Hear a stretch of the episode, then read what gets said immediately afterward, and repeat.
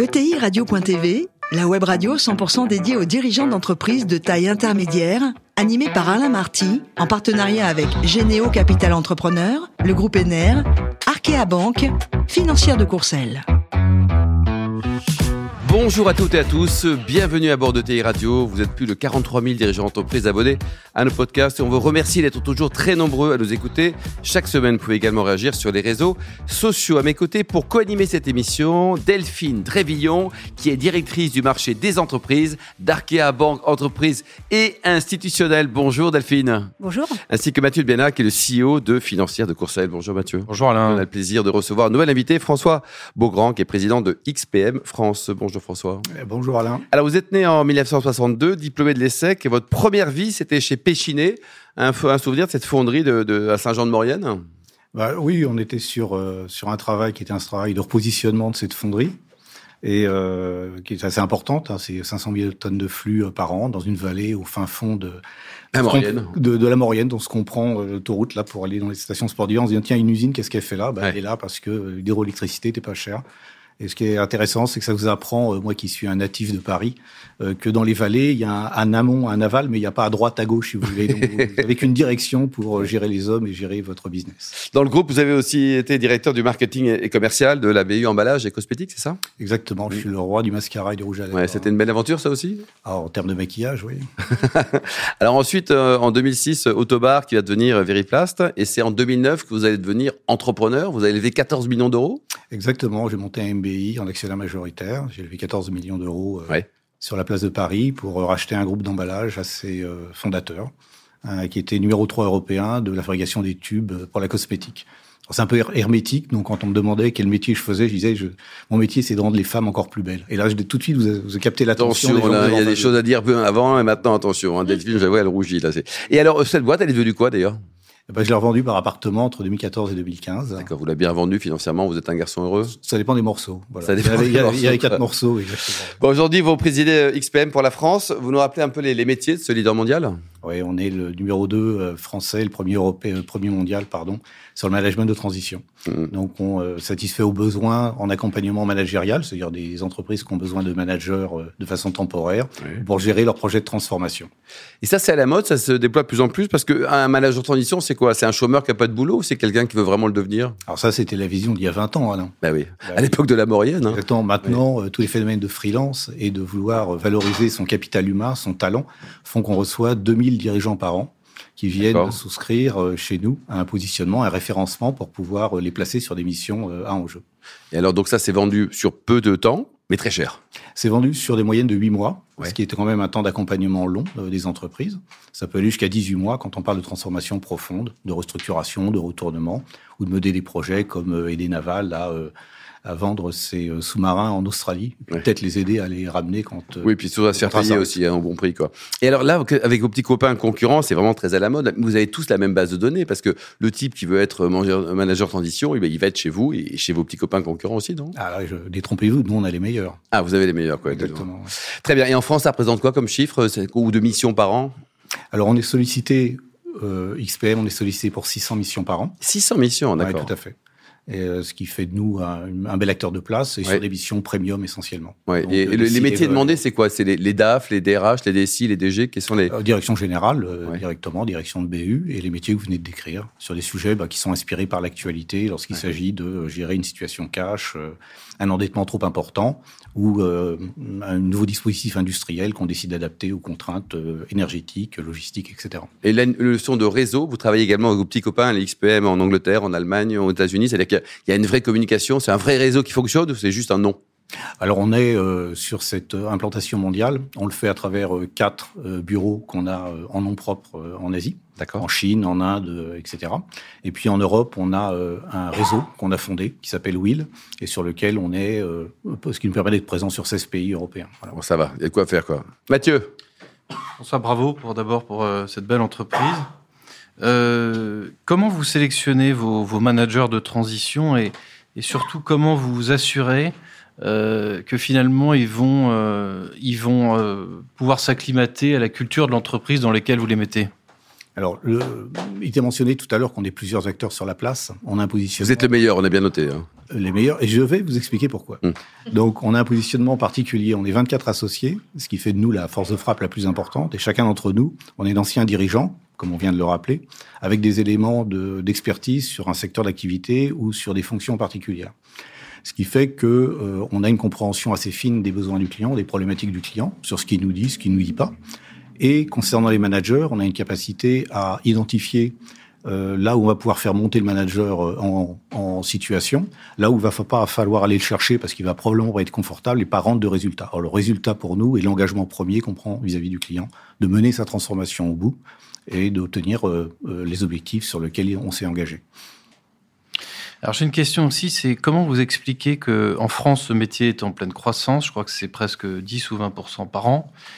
Mais pourquoi on est tellement en retard par rapport à l'Allemagne ou d'autres pays nordiques? L'Angleterre. Hein. Ou l'Angleterre même. Pourquoi, pourquoi finalement le management de transition a du mal a eu du mal, en tout cas, à démarrer en France Alors, le, le, structurellement, le management de transition est né en Europe, euh, aux Pays-Bas, de la nature euh, extrêmement euh, freelance et de la structure du marché du travail aux Pays-Bas. Ça a gagné l'Allemagne, qui est devenu un pays très important en termes de management de transition. Ce qu'on a développé en France, avec un peu de retard, je vous le concède, Mathieu, c'est le concept, et XPM en est l'inventeur, de l'accompagnement de projets. Mmh. Initialement, et c'est très développé en Grande-Bretagne, euh, le management de transition était vu comme de l'intérim pur. Donc pas de valeur ajoutée, simplement remplacer un dirigeant au moment où il y avait une vacance dans une organisation comme on a de tous connu. En France, ce qu'on a pris comme parti, c'est d'accompagner les, projets des entreprises avec une ambition de transformation. Et donc, euh, il a fallu, nous aussi, euh, évangéliser notre capacité à mener ces projets qui sont toujours des projets à impact. Est-ce que d'ailleurs, alors par rapport à ça, est-ce que le télétravail euh, la transformation numérique et l'intelligence artificielle aujourd'hui, ça, ça, impacte, vous, l'émission de, de, de, management de transition, de transformation? nous, bah, nous, on s'alimente de toutes les euh, transformations, toutes les transitions du marché. Donc celles que vous venez de citer, comme il y a eu euh, le sujet digital, comme il y a l'ESG, etc. Donc on s'alimente parce que sur ces sujets, on rencontre au niveau des ETI beaucoup d'interrogations. des primo-accédants qui se posent la question quel impact ça va avoir sur mon activité? Là, on les aide à réfléchir et à mettre en œuvre des solutions, puisque notre métier c'est de mettre en œuvre, c'est pas d'être conceptualisé, de conceptualiser. Il y a euh, des entreprises qui ont besoin d'être boostées dans cet accompagnement, qui ont déjà eu la réflexion, qui nous donne un cadre stratégique et dans lequel on va exécuter. Donc sur toutes les dimensions que vous, euh, vous citez, on a euh, un, un, éventail de comportements de TI euh, qu'on accompagne, soit aux, premiers, aux premières étapes de leur réflexion, soit dans l'exécution de leur stratégie. Alors, j'ai une question plus d'actualité pour vous. Euh, vous avez euh, récemment été, vous avez récemment intégré le groupe Alixio. Oui. Alors, est-ce que vous pouvez nous expliquer euh, pourquoi finalement euh, cette intégration? Et puis, pour tous les gens qui font des intégrations, est-ce que vous avez des recommandations à faire? Le XPM a 20 ans et ses fondateurs ont 20 ans de plus que le jour où ils l'ont fondé. Donc, euh, il était temps pour eux euh, de vouloir valoriser euh, leur, leur investissement et, le, et leur capital. Donc, on a fait un tour de table. Et dans ce tour de table, on s'est fixé quelques objectifs et on a trouvé notre bonheur en s'adossant à Alixio les, les, objectifs qu'on s'était fixés, c'était ceux de, des synergies business, ceux de la développement international, ceux de reconnaître notre particularité, puisqu'on est tous des associés indépendants, pas de salariés chez nous. Et puis, euh, on voulait aussi euh, qu'il y ait, euh, en termes de notoriété, une belle marque qui, qui, qui, qui nous permette de rebondir sur la belle marque qu'est XPM. Euh, la genèse, euh, donc ça nous a pris à peu près neuf mois pour boucler le sujet. Euh, ça nous a permis. pas énorme, Mathieu. Hein c'est la moyenne euh, faible, on va dire. La moyenne faible. On a tenu un calendrier. C'est bien, vous avez bien valorisé votre euh, tout ça là. Euh, oui, très bien. Parlons d'argent. Les vins sont heureux, quoi. Oui, les vins sont heureux et les et les 12 qui repartent sur le nouvel tour de table sont très heureux aussi, je crois. Bon, à eux de créer la valeur. Hein. Delphine. Alors, vous accompagnez des clients en France, en Asie et, et en Europe. Est-ce que vous avez noté des enjeux différents dans les transition euh, des, dirigeants de ces différents pays Ou est-ce que les sujets sont, sont finalement assez communs? Les, sujets sont euh, structurellement assez différents. Euh, si je prends une période qui a été pour nous une période très bénéfique, qui a été celle de la, crise en sortant du Covid, puisque dès que ça, dès qu'il y a un phénomène de crise, les, entreprises questionnent leur stratégie et leur, et donc on est là pour les aider à la mettre en œuvre. On a par exemple beaucoup de groupes occidentaux qui n'avaient plus accès à la Chine Et donc, on a été, on a été une projection managériale avec nos capacités d'avoir des managers en Chine euh, pour, pour qu'elles continuent à suivre leurs activités localement alors qu'elles étaient contraintes dans leurs déplacements. Euh, Aujourd'hui, euh, on a euh, en retour des sujets de supply chain à gérer.